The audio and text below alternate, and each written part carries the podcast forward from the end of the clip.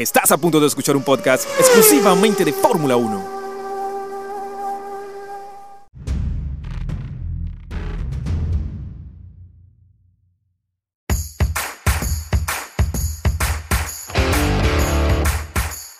Damas y caballeros, bienvenidos al episodio número 2 de Autor Mono Podcast. Hablemos de Fórmula 1. Esta es la tercera temporada de este podcast. ¡Qué bien! Eh, nos hemos mantenido, eso es importante. Y eso ha sido posible gracias a ustedes, queridos oyentes, que cada semana, cada gran premio, eh, cuando haya o no carrera, ustedes están ahí pendientes de este podcast. Es importante. Ricardo González, para servirles una vez más de vuelta acá.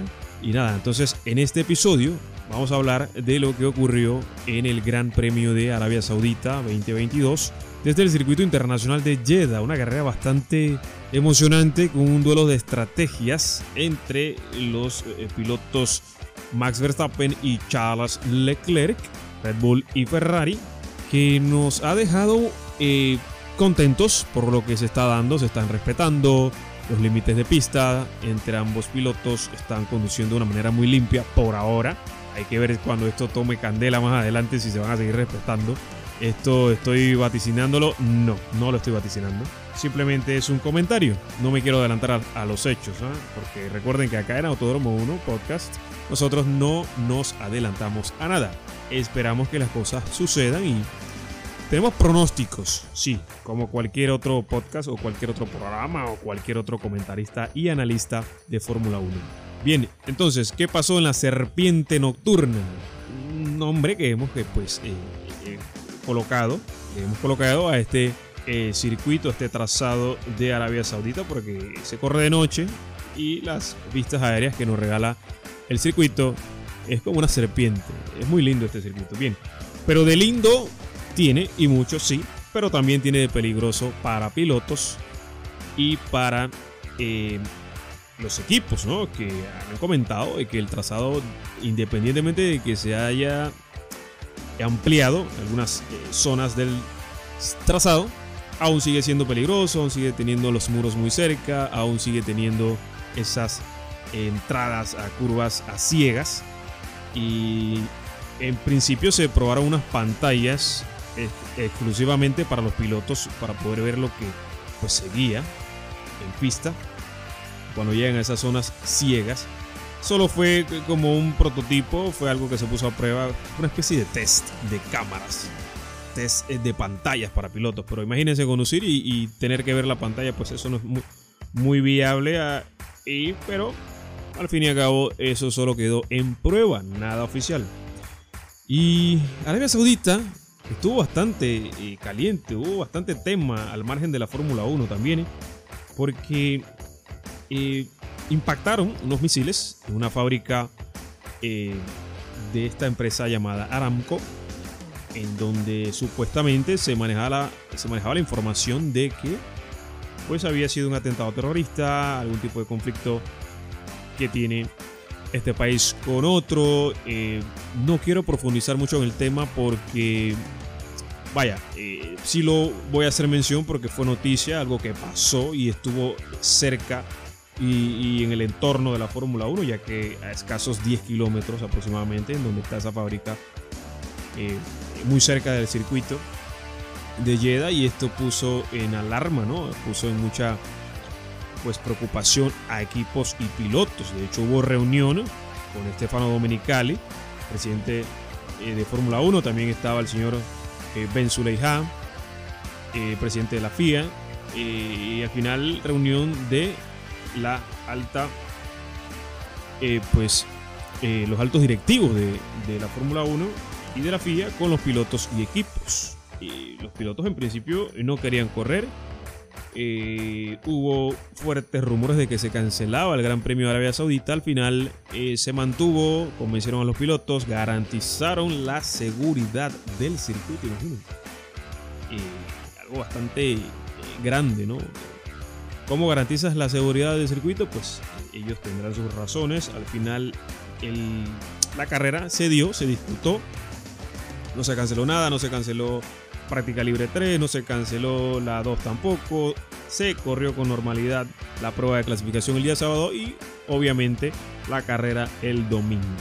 Y hablando de carrera, tenemos que decir que el señor Max Verstappen gana el Gran Premio de Arabia Saudita con una carrera impresionante, con un duelo increíble, cuerpo a cuerpo, como quien dice, ¿no? Con Charles Leclerc, el monegasco de Ferrari, que está eh, levantando la mano una vez más, ha dado su golpe de autoridad de la mesa, y es una realidad, lo comentábamos en el episodio pasado, en donde decíamos que Ferrari está de vuelta.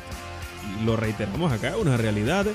Lo ha demostrado Leclerc, lo ha demostrado Carlos Sainz, que todavía no está, por lo menos en este momento ¿no? del campeonato, apenas dos carreras, no está a tope todavía eh, con el manejo que está demostrando Verstappen y Leclerc. El que está teniendo muchos problemas es el señor Lewis Hamilton, que no le está pasando nada bien. Eh, de hecho, su compañero de equipo, el británico eh, George Russell, sí está llevando un poco mejor las cosas, pero es muy prematuro todavía, ¿no? se habló mucho del tema de Hamilton en Jeddah porque no logró poner el carro, eh, por lo menos hasta donde sabemos que está Mercedes, que es por ahí quinta, sexta eh, plaza en este momento, mientras logran ajustar el auto, mientras logran eh, reparar, ¿no? Esos, o solucionar, mejor dicho, esos problemas que están teniendo de porpoising o llamado bouncing o llamado marsopeo, balance o efecto rebote, ¿no? Como quieras llamarlo. ha sido una de las grandes debacle, ¿no? es un problema enorme que tiene el equipo de las flechas de plata en este inicio de temporada 2022.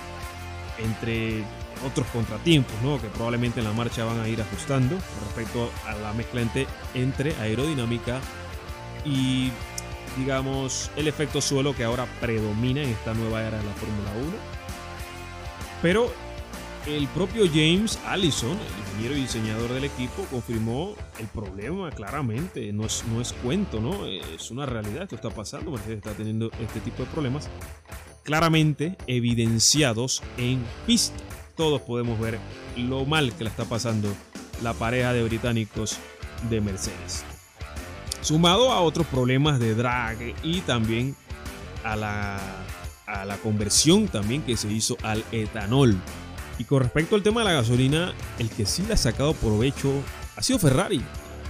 Eh, eh, Ferrari ha hecho esa mezcla increíblemente bien, le ha dado más caballos de potencia al motor del cabalino rampante y los de Maranello están gozando en este momento de una buena distribución, de un buen chasis, de un buen motor y de una aerodinámica eh, bastante positiva, bastante ideal, compacta. Se ven fuerte eh, el equipo rojo de la escudería, hay que decirlo, y la configuración que utilizaron en Bahrein, magnífica, y la configuración que usaron en Jeddah, por ahí les pasó un poco de factura el tema de ajustar el ala trasera y, quitar carga para no ser tan lentos, pero ahí en, la, en, en, curvas pues perdieron un poco y para ser más rápidos en recta, pero digo, el, motor, el motor estaba fuerte, potente, ¿no? y ya te digo.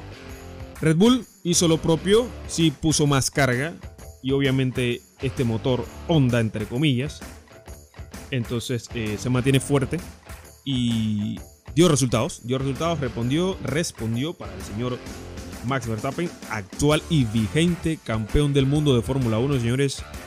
No hay otro. En este momento, el rey, el rey, el vigente campeón es Max Verstappen. Así de sencillo. Que hay que esperar hasta este 2022 si Verstappen continúa siendo el rey de la Fórmula 1 o pierde el título de campeón del mundo, ¿no? Lógicamente.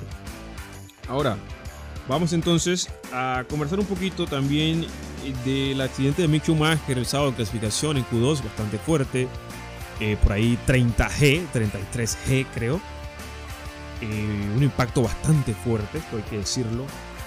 Y también hay que decir esto, este accidente de Schumacher demuestra una vez más los seguros que son estos autos de Fórmula 1. La Fórmula 1, eh, valga la redundancia, está haciendo un trabajo increíble con la seguridad de los pilotos, con la seguridad de estos monoplazas, para que eh, garantizar, ¿no? De una manera, pues hasta cierto punto, la salud, la vida de estos pilotos que van a más de 300 kilómetros por hora en cada Gran Premio. Al final, el equipo Haas, norteamericano, el señor Steiner comunica, Steiner es el director y cabeza del equipo Haas, comunicó que el Mick Schumacher no iba a participar del Gran Premio de Arabia Saudita por motivos pues, de recuperación, de salud, de protocolo. Él estaba disponible, él estaba bien, pero ellos decidieron que no era necesario eh, salir desde... Recordemos que el auto quedó prácticamente destrozado, aunque Ferrari comunicó que el motor estaba intacto, que la caja de cambios no había eh, dañado nada. Pero aún así tendrían que salir desde el fondo y probablemente salían desde el pit lane y arriesgar una carrera, un circuito que no convence del todo a la Fórmula 1, por lo menos equipos y pilotos, porque es bastante peligroso, pues deciden no alinear con Mick Schumacher y solamente Haas alineó para esa carrera con el piloto danés Kevin Magnussen. Ahora, eh, Schumacher está muy bien en salud, esto hay que destacarlo, importante para todos, la salud de cada piloto.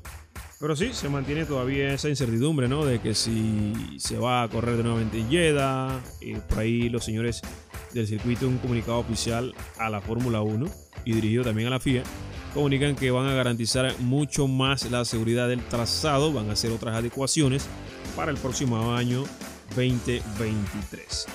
Y hablando de 2023, señores, esto es nuevo, noticia de momento. Las Vegas las Vegas se une al calendario 2023 de Fórmula 1. Sí, señores, escucharon bien. Circuito de Las Vegas, Nevada, un circuito urbano y se va a correr de noche. Esto ha causado mucho revuelo, mucha algarabía, mucho, eh, mucho alboroto, ¿no? De manera positiva. Se corre en Las Vegas, señores. Se corre en Miami este año también. Y se va a correr en Austin. Así que en el circuito de las Américas.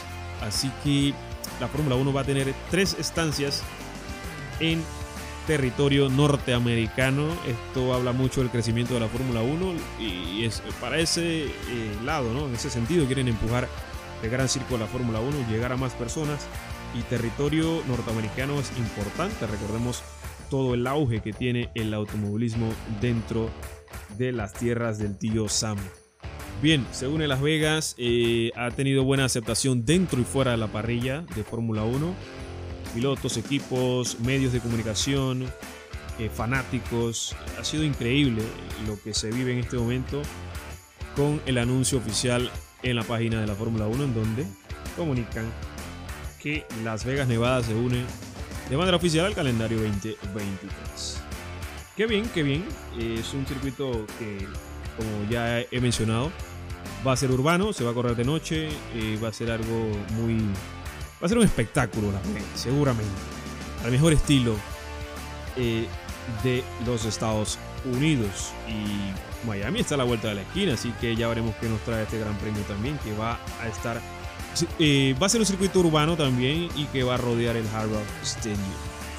Bien, también tenemos que hablar de la sanción que recibe el señor Alexander Albon para el próximo Gran Premio y que será desde el circuito de Albert Park, esto es en Australia, en Melbourne, cuando se corra en este trazado que, por cierto, estuvo dos años fuera del campeonato debido a este tema de la pandemia que ha afectado a todo el mundo, obviamente, y que el Gran Premio de Australia y sus directivos, obviamente también los encargados de Albert Park, han aprovechado este tiempo fuera para adecuar, para remodelar el trazado y, toda la, infraestructura del circuito y ya está disponible entonces para albergar la próxima carrera en una semana, dos semanas, ¿sí? 15 días. En esta ocasión vamos a tener un descanso una semana más hasta la próxima gran carrera. Pero decíamos que Alexander Albon penalizado con tres parrillas, con tres puestos de sanción en la parrilla de Australia por el incidente con Lance Stroll en la vuelta 48 para entonces eh, ser sancionado y, el más perjudicado fue el propio Albon porque el piloto tailandés eh, da un golpe por detrás a Lance Stroll, el canadiense de Aston Martin, para entonces eh, provocar una salida de pista y al final eh, eh, los comisarios determinan que tenía que recibir esa sanción. A las postres, Albon también abandona por ese impacto, no puede continuar con el Williams, pero ya la sanción estaba dada. El otro que recibió una sanción, pero solamente de 5 segundos en carrera, fue el piloto chino Su Guanyu de Alfa Romeo, compañero de Valtteri Bottas, el finlandés que anteriormente estaba en Mercedes. El chino recibe la sanción por salir de pista, estirar frenada, se, se pasa una frenada literalmente y pues no hace, eh, no toma la escapatoria correctamente, pues corta camino, ¿no? Eh, eh, para que puedan entender un poquito.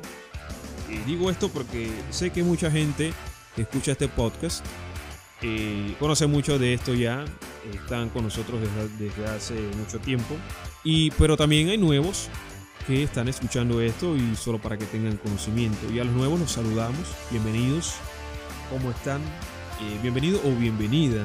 Así que es apasionante, te va a gustar, así que espero lo disfrutes. Bien, entonces avanzamos con bueno, terminamos el tema de el piloto chino, el primer chino en conducir un auto de Fórmula 1. Bueno, literalmente en conducir, pero formar parte de una parrilla oficial de Fórmula 1 me refiero a eso, es el señor Su Guanyu. Bien, entonces, qué gran carrera del señor Max Verstappen, muy inteligente, pero también muy inteligente fue el señor Charles Leclerc, tengo que destacar esto, corrió de una manera muy inteligente Leclerc, Leclerc. Hubo una lucha de DRS y se dejaban pasar a propósito para tomar entonces el DRS en, la siguiente, en el siguiente sector o la siguiente zona DRS. Y básicamente se manejó de esa manera, de una manera muy limpia. Eh, Verstappen no había entendido ese juego. Desde Bahrein traen en eso ya. Pero parece que en Jeddah Verstappen ya entonces eh, la coge, ¿no? Y analiza lo, que, lo muy inteligente que ha sido Leclerc. Y Verstappen entonces saca provecho ya con más oficio. Ahí está la experiencia, ¿no? La casta del campeón. Y entonces da cuenta del señor Charles Leclerc. Al final también hubo mucha incertidumbre porque hubieron varios pilotos, dentro de ellos eh, Leclerc, investigados porque había banderas amarillas en el último sector. Y recuerden que cuando hay banderas amarillas hay que bajar la velocidad. Y entonces eh, comisarios empezaron a revisar quiénes habían reducido quiénes no, quiénes habían activado el delta, otros no. En fin, el delta, para que tengan conocimiento, es un sistema que está dentro de el timón o dentro del monoplaza eh, del habitáculo de cada auto, en donde el ingeniero de carrera le comunica a su piloto de que hay un auto de seguridad, hay un virtual safety car, hay una bandera amarilla probablemente y tiene que ajustar la velocidad. Ya el ingeniero de carrera cumple con esa información, ya depende del piloto entonces gestionarlo de una manera correcta. Ahora, eh, la lucha fue bonita, al, final reiteramos, ¿no? Ganó Verstappen, suma sus primeros 25 puntos. Recordemos que el equipo de las bebidas energéticas había tenido un doble abandono en la pasada carrera en el Gran Premio de Bahrein y casi se convierte en, cuatro autos fuera. En, términos de motorización, recordemos que Alfa Tauri también eh, recibe motorización de Red Bull Honda en teoría. Pero lo que decíamos es que eh, quedó fuera la pasada carrera Verstappen, quedó fuera Checo también, problemas del suministro de gasolina, eh, en fin. Y también quedó fuera el señor Pierre Gasly que reventó motor y Yuki Tsunoda al final de Bahrein y casi no llega. ¿eh? Estaba reportando problemas de carga de batería, de, energía también, de poder en rectas. En fin, Christian Horner, Helmut Marco y el señor Adrian Newey comunicaron abiertamente a la prensa de que los problemas habían sido resueltos, que ya Red Bull no iba a tener ese tipo de inconvenientes en ningún gran premio que venga. Y lo demostraron en Jeddah, demostraron bastante poder, demostraron el, el gran chasis que tiene Red Bull. Toda la vida tenía un buen chasis de Red Bull, eso es importante. Así que hay que seguir trabajando en eso con respecto a los de las bebidas energéticas. Ojo con la fiabilidad porque es muy importante. Recuerda que puedes tener un auto bien equilibrado, puedes tener un auto bastante rápido, pero si no tienes un auto fiable, pues no ganas. Así de sencillo. Eh, bien, recordamos, eh, más bien repasamos un poquito los primeros 10 puestos de la parrilla final el Gran Premio de Arabia Saudita, disputado en el circuito de Jeddah. El señor Max Verstappen gana la carrera, suma 25 eh, puntos. El señor Charles Leclerc suma 18, digo 19 porque se lleva la vuelta rápida, que quedó en tela de duda por el tema de las banderas amarillas en el último sector. Pero al final, hago un paréntesis dentro de este repaso de, las primeras disposiciones, comisarios después del Gran Premio eh, dictaminaron de que no era necesario, ningún piloto había incurrido en penalización, así que se mantienen las posiciones y que todos cumplieron el procedimiento de las banderas amarillas. Esto quedó en mucha duda, ¿no? Pero decíamos que Leclerc sumaba 19 puntos, 18 eh, de la segunda posición y un punto adicional por llevarse la vuelta rápida de la carrera. Carlos Sainz cerró el podio con 15 puntos, cuarto Checo Pérez con 12, George Russell, el británico de Mercedes, acabó quinto con 10 puntos. Esteban Ocon, el francés de Alpine, acabó con 8, Lando Norris con 6, Pierre Gasly con 4, Kevin Magnussen con 2 y en la décima posición, la última posición, valga la redundancia que otorga puntos, acabó el siete veces campeón del mundo, el británico de Mercedes Lewis Hamilton con un punto. Bien, Esteban Ocon y Fernando Alonso, hablamos un poquito de Alpine, tuvieron una situación en pista. Esta pareja de pilotos de la casa francesa eh, se estaban batiendo dentro del circuito de Jeddah eh, yo considero que de una manera innecesaria. Eh, obviamente Fernando era mucho más rápido que Esteban, pero Esteban no quería ceder posición. Estaba luchando en pista a capa y espada. Y Fernando obviamente, ¿no? La raza de campeón eh, que no le da tregua. Y mantuvieron esa disputa varias vueltas dentro de la carrera. Al final, desgaste para ambos. Desgaste de neumáticos, desgaste de todo. Y en conclusión, eso significó abandono de Fernando Alonso en las postrimerías de la carrera, justo a la entrada de boxes. En esa misma vuelta prácticamente también abandonaba Daniel Richardo, no exactamente en la entrada a boxes, pero muy cerca. Y recordemos que esta situación era favorable para Hamilton, que no había parado junto con Kevin Magnussen, los únicos dos pilotos de la carrera que no habían parado. Y recuerden que en una carrera de Fórmula 1 es obligatorio hacer una parada como mínimo. Entonces, Hamilton quería aprovechar ese virtual safety car o safety car que posteriormente se convirtió, pero con Daniel Richardo era ideal. Ya había entrado Kevin Magnussen antes de que se anunciara el virtual safety car y al quedar parado en pista Daniel Richardo, Hamilton tenía que aprovechar. Pero en ese instante, Fernando Alonso también se queda parado, pero Fernando se queda a la entrada de boxes. Por ende, dirección de carrera comunica que la entrada a pits está cerrada. Así que había que mover el auto de Fernando, posteriormente el auto de Daniel Richardo y esto condicionó pues eh, lo que quería hacer Peter Bonington, ingeniero de carrera de Lewis, con respecto a la estrategia que era lo que estaban esperando y esto iba a salir a la perfección. El tema es que no se dio. La suerte le había sonreído, pero después la suerte pues eh, se le negó al piloto subcampeón del mundo Lewis Hamilton. Tuvo que hacer una parada normal y entonces cayó, cayó hasta la decimosegunda posición aproximadamente, ganó dos posiciones, entró al podio, rescató un punto, suma 16 en el campeonato y a seguir trabajando Hamilton, que dentro del equipo de las fechas de plata es lo que les urge, ya lo decía Toto Wolf, claramente nos duele estar en esta posición, pero es la realidad, vamos a estar de vuelta y en Mercedes aseguran que por ahí para Barcelona, para el Gran Premio de España, Barcelona, como quieras llamarlo, desde Cataluña, el circuito de Montmeló. Y habría que ver, ¿no? Por ahí Andrew Showley, encargado de la aerodinámica del monoplaza, está completamente seguro de que van a llegar fuertes, es decir, van a estar en la parte alta junto con Ferrari y Red Bull aproximadamente para Barcelona. Hay quienes dicen que no, hay quienes dicen que medio segundo no se baja en un campeonato. Hay quienes dicen que no van a llegar, que llegarían después. Y hay otros que dicen que no van a llegar. Es cierto, es cierto, en mis años de experiencia, eh, que son más de 20 años que tengo ya como analista de Fórmula 1, puedo decir que medio segundo en un campeonato, vaya, hay mucho trabajo que hacer. Pero la Fórmula 1 ha avanzado tanto la tecnología ha avanzado muchísimo, estos ingenieros están con una capacidad eh, brutal de ingeniería, son muy capaces y todo puede ser, todo puede ser. Creo que eh, eh, lo decía Toto Wolf, ellos habían tomado el Gran Premio de Bahrein en donde Hamilton tomó podio, rescató un podio debido a las averías de los Red Bull, pero hay que estar ahí, esto es suerte, hay que estar ahí, siempre lo, lo recalco. Toto Wolf, Toto Wolf decía que Bahrein había sido una carrera de pretemporada para ellos. Ellos habían tomado Bahrein como un test y no sé qué tanto Jeddah, Arabia Saudita, test, no sé. Pero con respecto a Russell, eh, se acopló a lo que hay.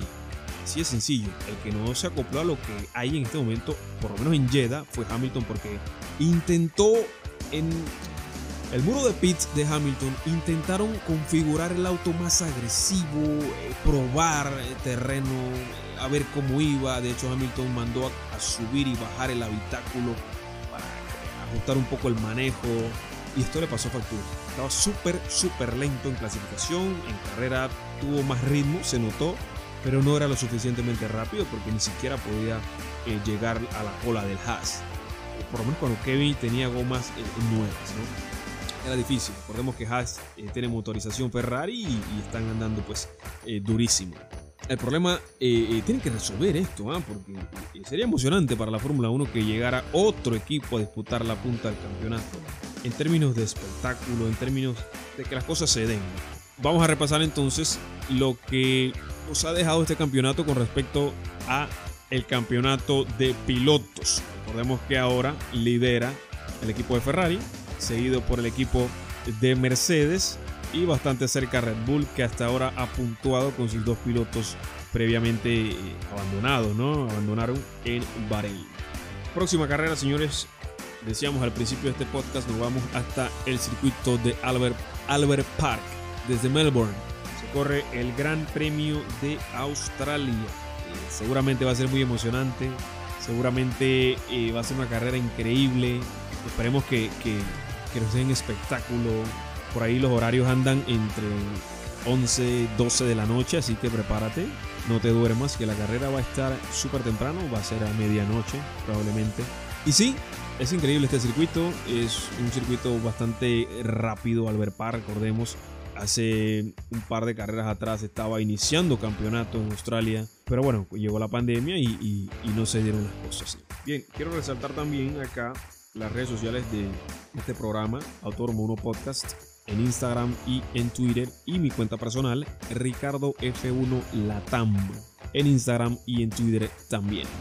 Estamos también en la radio, sintonicen los 107.7 FM de Radio Estéreo Universidad cada martes a las 6.30 de la tarde y su retransmisión un día después, miércoles, 6.30 de la tarde de igual manera. Estamos ahí. Para los que no pueden eh, escuchar el podcast en formato podcast, valga la redundancia, pueden escucharlo también martes y miércoles en formato FM, en formato de radio. Si te gusta la radio, pues ya sabes que estamos por ahí los martes y los miércoles de cada semana. Así que bien, creo que es todo por el momento. Ah, quiero hacer una mención en lo que está haciendo Kevin Magnussen, que de buenas a primeras, eh, de ya para allá, como quien dice, lo llamaron para ocupar la, plaza de Nikita Mazepin. Y el piloto danés se ha adaptado, no ha tenido tiempo de adaptación, él ha minimizado todo ese proceso, todo ese protocolo de adaptación que tiene un piloto cuando regresa nuevamente a la parrilla de la Fórmula 1. Recordemos que Kevin estaba fuera, estuvo fuera un año o dos. Y vaya, es, asombroso lo que está haciendo Kevin. Está compitiendo al más altísimo nivel en esta nueva era de la Fórmula 1 con nada comparado con lo que él dejó. Autos nuevos, efecto suelo, y Kevin está ahí, no ha tenido tiempo de preparación, pero sí sé de buena fuente que se ha mantenido activo.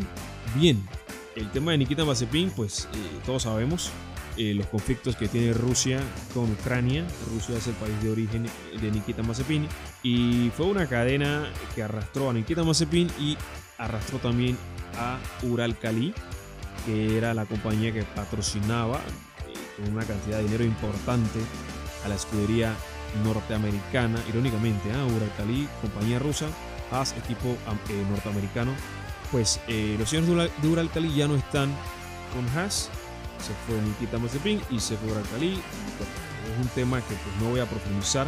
Ese tema pues se lo dejo a los expertos respecto a tema de conflictos bélicos entre Rusia y Ucrania. pero esto es un secreto, digo, esto para nadie es un secreto, esto lo sabemos todo, esto es noticia eh, del mundo. Y nada, esperemos que esto de alguna manera se pueda resolver de una manera pacífica y que esta eh, guerra entre, entre, estos dos países pues pueda finalizar por el bien en común de todo el mundo y, y que no siga afectando a personas de origen ruso y personas de origen ucraniano y personas de, otras, de otros países, ¿no? Bien, hasta aquí llegamos. Le hago, les hago la invitación para el próximo episodio, que sería el número 3 de este podcast, que vamos a hablar un poco de la previa, ¿no? ¿Qué nos va a traer Australia? Así que ya saben, consultas, dudas, sugerencias, preguntas. En Twitter hay un link que está ahí anclado en el Twitter de Autódromo 1 eh, Podcast para que puedas enviar tu pregunta en formato audio y posteriormente voy a responderlas aquí en este podcast. Te animo, te animo a que nos sigas, te recuerdo las redes sociales, Ricardo F1 Latam en Instagram y Twitter y Autódromo 1 Podcast de igual manera en Instagram y Twitter. Señores, hasta aquí no hay tiempo para más. Ricardo González ha estado con ustedes, ha sido un enorme placer como siempre y será hasta la próxima gente. Bye y cuídense mucho.